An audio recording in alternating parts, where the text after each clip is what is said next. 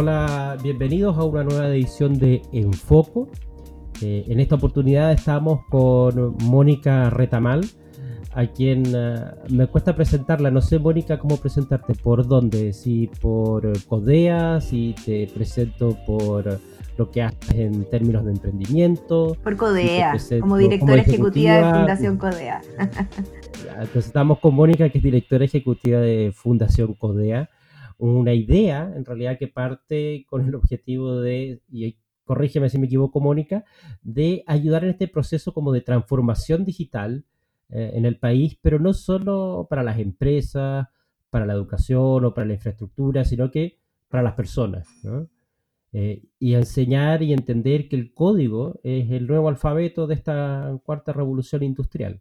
Más o menos por ahí andaría, ¿no? Sí, por ahí. En realidad tiene mucho que ver con lo que está pasando. El tema de Codea tiene que ver con el empoderamiento digital de las personas. Nuestra visión siempre fue pensar que, en definitiva esta revolución digital la hacen las personas y, sin personas empoderadas y sin una gran eh, masa de la población participando activamente de, esta creación tecnológica, finalmente lo que replicamos es un mundo digital lleno de sesgos. Entonces, en nuestra, en mm. nuestra visión, lo que queríamos era que un montón de grupos que no están hoy día siendo partícipes de la construcción digital eh, lo fueran. Y ahí obviamente están las mujeres que tienen una bajísima representación en la industria de creación tecnológica, eh, pero también eh, un montón de gente que, que, que, eventualmente hoy día hace, por ejemplo, emprendimientos, como dices tú, o que está haciendo docencia, como podrían ser los profesores, que también eh, estaban fuera de este mundo digital, no estaban ni siquiera aprovechando la tecnología para, para mejorar sus propias eh, actividades. Y también ahí hay un foco bien importante que tiene que ver con cómo nosotros eh, matamos estas brechas que son súper importantes y que además están súper relacionadas también con, con, los factores socioeconómicos para que las oportunidades les lleguen en términos de equidad a todas las personas. Oye, me gustó lo, lo, que dijiste ahí, en términos de no solo ser consumidores digitales, que creo que en Chile si algo tenemos es que consumimos digitalmente. Los primeros en Latinoamérica. Sino que ser, claro, eh, pero ser realmente creadores de tecnología, ¿no? creadores de ideas. Eh, ¿Cómo estamos para eso? ¿Están las bases? ¿Hay gente capaz? ¿No hay gente capaz? ¿Nos falta volumen? Eh, ¿Cómo lo han visto ustedes ahí en la, fundación? Bueno, el, diagnóstico es que Latinoamérica como un todo solamente colabora con el 2% de la creación digital mundial. O sea, bajo esa premisa efectivamente estamos dentro del concierto eh, planetario bien bajo y Chile en particular tiene un déficit de capital humano súper reconocido transversalmente por, por, la industria tecnológica y por todas las compañías que hoy día se llaman de base digital que es un poquito más grande que la industria tecnológica. Claro, eh, claro, claro. Ahora, a su vez, eh, Chile tiene mucho talento en esto. O sea, los pocos tecnólogos que tenemos son gente en general muy talentosa. De hecho, hay mucha gente eh, afuera de Chile colaborando con grandes empresas productoras de software. Y efectivamente la ecuación tiene que ver como cómo uno instala una industria creadora más potente en Chile, cosa que no es fácil, es compleja, porque parte desde, desde el tema de las vocaciones tecnológicas. el problema es que finalmente nosotros no tenemos estudiantes que quieran estudiar tecnología, por lo tanto hay un problema que, que pasa por la escuela, donde nosotros también ahí tenemos un foco mm. bien importante en educación, y que tiene, tiene también que ver con, con que de alguna manera pareciera que la creación tecnológica está vinculada a un montón de sesgos. Nosotros pensamos que los mm. computines son de una determinada manera o que esta es una industria aburrida, etcétera, cuando en realidad cuando uno hace un doble clic se da cuenta de, que por un lado es la industria más próspera del mundo, pero por otro lado es donde están todas las oportunidades y seguramente todos los desafíos humanos hoy día. Claro, tiene uno, yo creo que existe como la, como dices tú, ¿no? Es como una industria geek, pero en realidad no es geek, es probablemente la industria más creativa que hay hoy día, junto con el cine, que cada día es más digital, ¿no? Eh, entonces, no, no, hay, no debiera ser solo considerado una, una, cuestión de estudiar ingeniería como algo aburrido, ¿no? Sesgo súper chileno también, ¿no? Así es. Como que la ingeniería fuera, fuera solo números y no creatividad. Em, entonces, necesitamos ponerle la creatividad a esta cuestión, ¿no? No, es solamente hacer ejercicios matemáticos porque sí, eh, sino que son para crear cosas, por ejemplo, o escribir código para crear cosas nuevas, soluciones nuevas. Entonces me imagino que ahí está el déficit, ¿no? Cómo cambiar Efectivamente, pero también hay un, hay un déficit eh, súper claro que tiene que ver con que, de alguna manera, en la oferta escolar, que es cuando nosotros desarrollamos un poco nuestros gustos por determinadas cosas, esto no está presente. Entonces, uno, no, uno cuando está en el colegio, seguramente cuando le gusta la biología, eventualmente uno podría pensar que, por ahí podría estudiar medicina o, podría ser agrónomo, o cuando le gustan las matemáticas, uno podría decir, bueno, podría ser bueno para la ingeniería, pero aquí no existe la oferta de tecnología eh, desde el punto de vista de la creación. De hecho, el ramo de tecnología que tienen nuestros hijos en Chile es un ramo donde uno aprende a hacer sillas, a hacer un montón de cosas, pero no, no, está vinculado a la creación tecnológica. Entonces, hay un problema de, oferta particular en donde esto no está. Claro, seguimos teniendo liceos técnicos que te enseñan sobre tuercas y tornillos. Efectivamente. En un país que ya no hay, en un país que ya no hay industria. Claro, y hay un tremendo desacople ahí, eh, muy, muy tremendo, encuentro yo, entre, entre lo que se está enseñando en las escuelas y lo que finalmente el mundo laboral hoy día está pidiendo. Yo creo que ese desacople ha sido bien histórico en los últimos años en la escuela, pero yo te diría que hoy día hay una atención muy sensible en esto porque efectivamente eh, hoy día las, las, carreras del futuro que se llama no tienen nada que ver con lo que uno lo que uno estudia en el colegio. Entonces, eh, estamos de alguna manera creando generaciones que no pasan por conocimientos que desde mi perspectiva son claves para entender el mundo eh, hacia el que estamos caminando y al que, hacia el que hoy día estamos habitando, de hecho. Bueno, pero es una tensión que eh, está presente en todo nivel hoy día, ¿no? Ah, o sea, tenemos un mundo actual y futuro dominado por nuevas tecnologías, ¿no? Más que nuevas tecnologías, nuevas formas de usar esa tecnología que no habíamos visto hasta hace 10 años, ¿no? que eran propios de la ciencia ficción, eh, como el tema de la inteligencia artificial o el tema de la robótica. Entonces, ¿qué tipo de trabajo? ¿Voy a tener trabajo? ¿Las máquinas me van, a, me van a quitar el trabajo? ¿Dónde vamos a quedar nosotros las personas? Que es por lo demás una pregunta muy propia de cada revolución industrial. ¿no? Sí, yo, creo que eh, aquí hay sí una diferencia eh, y que no necesariamente está ligada al mundo de la oferta laboral y que tiene que ver con el desafío ético que también tenemos.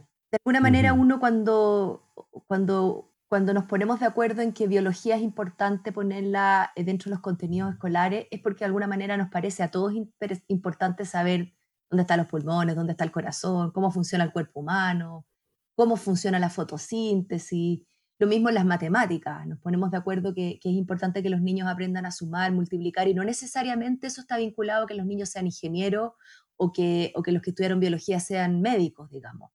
Hay, un, hay un conocimiento que nos parece que es fundante que los seres humanos entiendan, sepan, eh, por los desafíos que, significa eh, en su actuar. Esto, cuando uno lo piensa en el tema tecnológico, al no existir, nos, impone deberes eh, y yo creo que, desafíos éticos bien relevantes. Porque si un niño durante toda su infancia eh, nunca entendió cómo funcionaba Internet, qué era un algoritmo, qué significa la inteligencia artificial, eh, cómo funciona un código por detrás, la verdad que se está perdiendo un cuerpo de conocimiento que es el cuerpo fundante de prácticamente la economía del conocimiento hoy día. Las ciencias de la computación que se llaman eh, es lo que está detrás de prácticamente absolutamente todo lo que es digital hoy día. Eh, y, no hay, hay, desafíos, hay, desafíos éticos enormes, porque al, fin, al final del día las máquinas no son éticas. Efectivamente.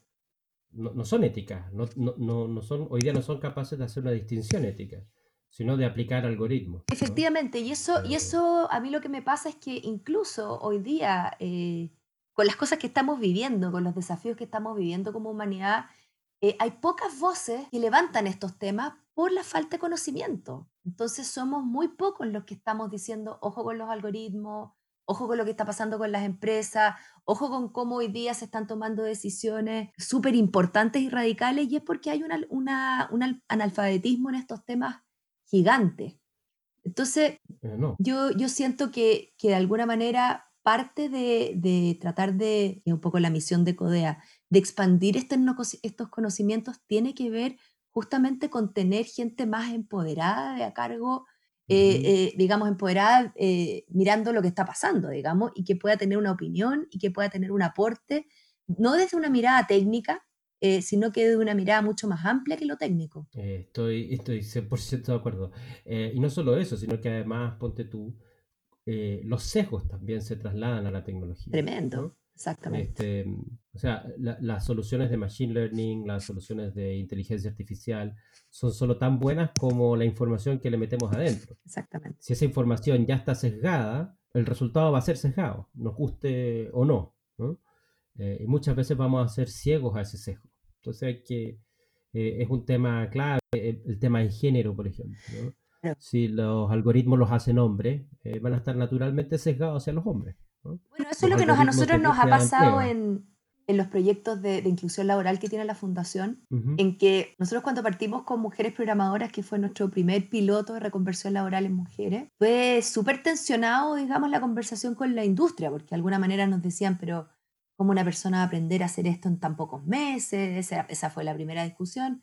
Pero después eh, es cómo, cómo, había que justificar el, hecho de que eh, entrara a, a la industria talento que no fuera necesariamente un ingeniero informático con X cantidad de estudios, que viniera de una carrera, eh, de, una trayectoria laboral X. Y finalmente, yo te diría que las primeras contratadas fueran casi así como un acto de, de, pena. Y yo, un acto de fe. Un, acto, de fe, para decirlo, pero, pero así como, bueno, ya lo vamos a hacer un poco para ver qué pasa. Y, y, lo que nos pasó en la práctica, a lo largo de los años que hemos ejecutado este tipo de programa es que finalmente las empresas rápidamente se dan cuenta del aporte que implica eh, la multiplicidad de miradas. Ayer, sin ir más lejos, estaba hablando con, un, con una empresa gigante eh, en que me decía que habían hecho un piloto con, con un grupo de, egresados de talento digital, que es, una, es un proyecto muy grande que estamos eh, trabajando hoy día en la fundación, y me decía que habían quedado todos impresionados, el comité ejecutivo, todos impresionados de la capacidad que tenía una persona que había estudiado en un bootcamp durante cinco meses eh, y de la entregable. Era, era gente que había trabajado en un proyecto de inteligencia artificial, o sea, uno dice, pucha, esto es como para gente de la NASA. Y no, pues. Y también ahí tiene que ver con, con, con todos estos sesgos que tenemos también en Chile en las trayectorias eh, laborales y en la incapacidad de entender que una persona se va a tener que reconvertir miles de veces durante su vida. O sea, aquí esto de que uno estudió leyes y se murió abogado, eso ya se murió. Mm, sí, eso ya. Bueno, pero hay toda una generación que sigue pensando así. O sea, la, la generación de los directores de empresas, sin ir más Claro, sin ir más lejos, ¿no? Efectivamente. Los tomadores de decisión. Claro.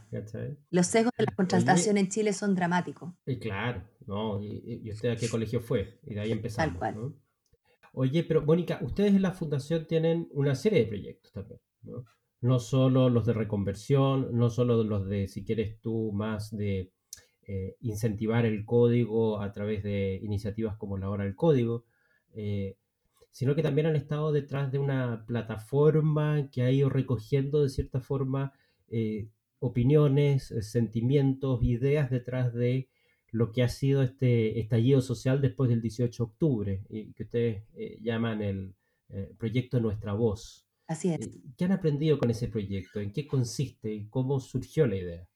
Mira, el primer tema fue que, que, nosotros frente, frente a lo que pasó en octubre como fundación, si bien nosotros trabajamos con gente de escasos recursos, trabajamos muy metidos en la base de lo que, lo que hacemos tiene, tiene que ver con los temas de equidad y con los temas de dignidad, de alguna manera, que surgen de esto. Eh, nos pasó que dijimos, bueno, nosotros tenemos que de alguna manera colaborar desde, desde alguna manera. Eh, a, esta conversación. y, y, nos pasó que todo lo que surgió no tenía que ver mucho con tecnología y, y, yo me obsesioné con, como con esa búsqueda de decir, bueno, ¿qué, ¿qué podríamos nosotros proveer desde la tecnología para ayudar a que esta conversación fuera fuera más prolífera. Y ahí surge conversación básicamente con, con otras ONGs, con gente del mundo de la academia, etcétera. ¿Por qué no trabajar en algún proyecto con voces? Eh, y con esa, con, ese, con esa cosa tan genérica como decir, bueno, ¿por qué no trabajamos con voces? Yo puse en mi LinkedIn un mensajito diciendo, tengo ganas de hacer algo con voces y tecnología, a alguien se le ocurre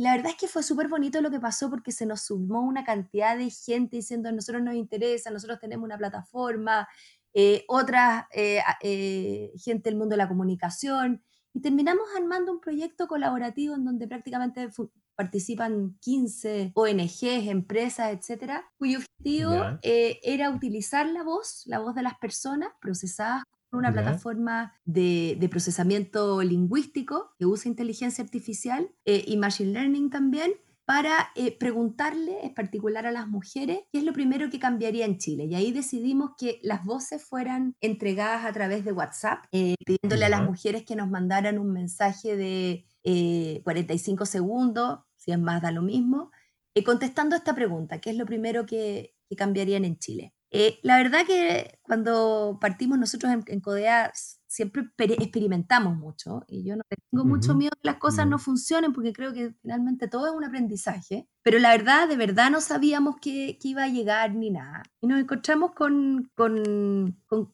cosas increíbles porque la verdad es que cuando tú tienes la posibilidad de recibir eh, miles de voces que te, te, te miran un problema desde, desde múltiples lados, porque finalmente la, idea de mejorar Chile yo creo que estaba muy instalada en lo que pasó en octubre, de, cómo de alguna manera... Es como la idea, es como la idea de base. Efectivamente. lo, que lo que pasa es que nos encontramos de golpe. Efectivamente. Pero esa es otra, es, otra discusión. Pero, pero yo escuché, muchas noches escuché las, estas voces que nos llegaban y, y, tú te encontráis desde la profesora que lleva 30 años trabajando en el sistema y diciendo lo que, lo que, lo que ha sido para un profesor de escuela pobre estar ahí hasta mujeres que, de alguna manera son dueñas de casa y que, que viven seguramente maltrato y un montón de injusticias y una carga eh, no muy equitativa de los roles eh, de crianza, etc. Ha sido bonito, ha sido bonito y como todo experimento, eh,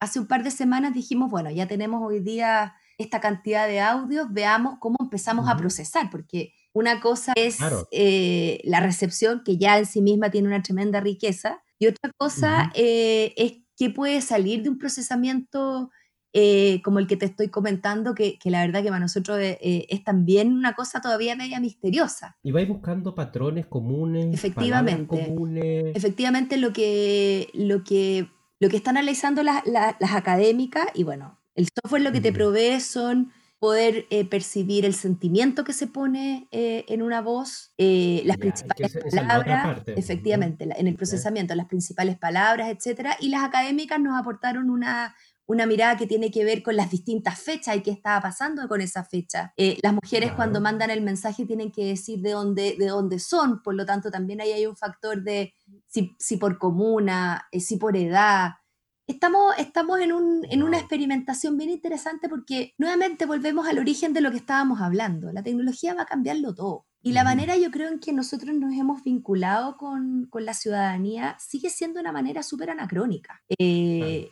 e, el, el, cómo nos, o sea, no sé, por uno ve de repente el, tema de las encuestas y uno dice, bueno, no puede haber algo más anacrónico que las encuestas en realidad. Eh, ¿No es cierto? No sé, o, mi, opinión. Entonces, ¿cómo también nosotros le damos vuelta a la manera tradicional en que nosotros levantamos un poco el sentir de las personas y también cómo generamos, yo creo que inteligencia colectiva es parte de lo que nos gustaría entender en este proyecto. ¿Y cómo, cómo visualizan ustedes la entrega de esta información? Eh, ¿Va a ser un informe? ¿Va a ser una propuesta de cara al, proceso constituyente? Efectivamente, nosotros, nosotros eso era lo que, lo que aspirábamos. Eh, las fechas cambiaron eh, dramáticamente y el coronavirus obviamente también nos cambió el escenario mucho, pero nuestro interés efectivamente es, que esta información y que esta forma, sobre todo esta forma de trabajo, aporte una mirada distinta a lo que se ha venido haciendo. Eh, yo creo que la, riqueza de, de conversar la riqueza del diálogo, la riqueza de la voz de las personas es algo que no se puede perder en este tipo de procesos. Y, mm. segura, y seguramente lo que queremos generar, como te digo, lo que tú decís, un informe. No sabemos, la verdad, mucho cómo se va a dar el calendario en nuestra voz eh, en función de todo lo que está pasando, pero nosotros eh, y las organizaciones que estamos detrás hemos aprendido muchas cosas. Una que ha sido también muy bonita es a colaborar. Aquí hay empresas eh, hay dos agencias de comunicaciones que son eh, competencia, por ejemplo, que están trabajando con nosotros. Eh, eh, hay ONGs que, que, no necesariamente estamos trabajando en el día a día y que hemos aprendido y nos hemos conocido. También esa, esa misma riqueza multidisciplinaria yo creo que enriquece el trabajo general porque Chile es un país muy poco disponible para colaborar en general. Nos bueno, es que es la lógica de la colaboración, ¿no? Sí, pero además es la lógica... De la colaboración como generación de... Pero también es la lógica de, de, la experimentación. Eh, a mí muchos me dicen, bueno, pero ¿cuál es el itinerario? ¿Cuál es la carta Gantt? ¿Qué vamos a hacer? Bueno, decidimos juntarnos para aprender, para hacer un proyecto de experimentación, para ver qué surgía de eso. Y eso tiene que tener también esta dinámica de adaptación constante. Nosotros estamos comprometidos con que este proyecto genere un algo que ayude. ¿Qué va a generar? ¿Cuáles son las conclusiones? ¿Qué es lo que vamos a aprender? Es parte de esa experimentación. Y, en eso yo creo que la tecnología, los que trabajamos en tecnología, yo llevo muchos años trabajando en tecnología, sabemos que la falla es parte de los proyectos y que aprender a enmendar el rumbo también es parte de lo que uno que tiene que hacer. Y eso ha sido divertido porque yo, yo funciono muy así en los proyectos, pero no necesariamente todas las organizaciones están acostumbradas a eso. Entonces ha sido también divertida esa parte. Claro, pero eh, eh, es asumir que, eh, los errores van a ser parte del, proceso em, y que probablemente lo más valioso esté en esos errores. Sin duda, sin duda. Este, sobre todo en un proyecto como este, ¿no? Em, y, lo, que, lo que me llama mucho la atención es cómo analizas el sentimiento, ¿no? Em, porque una cosa es lo que uno dice y la otra muy distinta, esa es una de las cosas lindas del podcast y de la radio, es el cómo lo dice. La entonación. Pero fíjate que eh, te, voy a dar una mala noticia. te voy a dar una mala noticia, que es que la empresa que nos está ayudando, que, es una empresa Centrix, que se dedica al tema del procesamiento de voz, eso es lo que más resuelto tienen. El ellos básicamente lo que hacen es, eh, son de estas plataformas de, de, call center que están completamente digitalizadas y que son, seguramente hacen, no sé, pues desde cobranza hasta soporte cliente y donde ellos básicamente funcionan eh, levantando cuál es la, la, atención que se escucha en la voz de los clientes, eh, incluso pueden saber si, si, una persona está disponible o no a comprar, cómo insistirnos, si la inteligencia artificial ha funcionado mucho y bueno, y el machine learning, pues si finalmente eh, ellos van, van aprendiendo de esto que van levantando, van probando constantemente y bueno, hoy día estamos en la época en que, en que las máquinas aprenden. Oye, ¿y cuántas ¿Cuántas personas enviaron? ¿Tienes alguna idea de, de, cantidad? Sí, hoy día, al cierre que hicimos la semana pasada, teníamos 1200 audios antes de que reventara el pic del coronavirus. El virus, claro. Nosotros decidimos entonces hacer un, como un stop para procesar. Eso no significa que no estemos recibiendo audios, han seguido orgánicamente recibiendo, pero, pero queríamos darnos este mes para que, para que nuestro grupo académico hiciera un primer procesamiento y ver qué, surgía. Porque también está eh, por ahí la posibilidad de hacer un cambio de pregunta y, es parte de lo que queríamos ver cómo, cómo, este tema de, la crisis eh, de salud que estamos viviendo podía tornarse un tema que también uno pudiera levantar. Estamos justamente como que en esa reflexión. No, pero, eso es súper interesante. ¿Y estos audios quedan disponibles después para Completamente, completamente. Nosotros incluso habíamos pensado armarlos y, publicarlos en un canal tipo Spotify. No sabemos si va a ser muy interesante, pero efectivamente lo que vamos a hacer es hacer una curatoría eh, de esos audios para ir dando de alguna manera, dar, dar cuenta de, la riqueza de lo que uno puede obtener. Claro, no, al final del día terminan siendo un, pequeño legado. Así es. Hay, hay, un proyecto maravilloso en Estados Unidos que se llama StoryCorps, eh, que es una idea de, hace varios años, hoy día se, hace digital, pero era, mm, es un proyecto de la NPR en Estados Unidos, donde colocaban un pequeño estudio de, radio, ponte tú a la salida de una estación de trenes ahí en, en, en Nueva York. Y la gente podía entrar y entrevistar a otra persona por ejemplo, un padre a un hijo o dos amigos. Es un proyecto muy bonito que también lo que hace es eh, rescatar la importancia de las historias personales, que es muy similar a lo que están haciendo ustedes con nuestra voz, que son las historias personales, las experiencias personales proyectadas eh, en un algo superior en este caso, que es una situación país.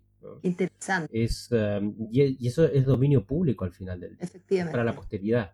Efectivamente, qué um, interesante lo que me cuentas, porque efectivamente también está ahí el valor de, eh, de lo que queda, ¿no? Del legado. Eh, nos cuesta tanto de alguna manera nosotros generar memoria y, y, y, efectivamente estamos pasando por un periodo que yo creo que no sé si nosotros que somos de cuarenta y tanto habíamos tenido momentos tan críticos en las historias personales. O sea, yo creo que estamos en un cambio de, paradigma mundial impresionante.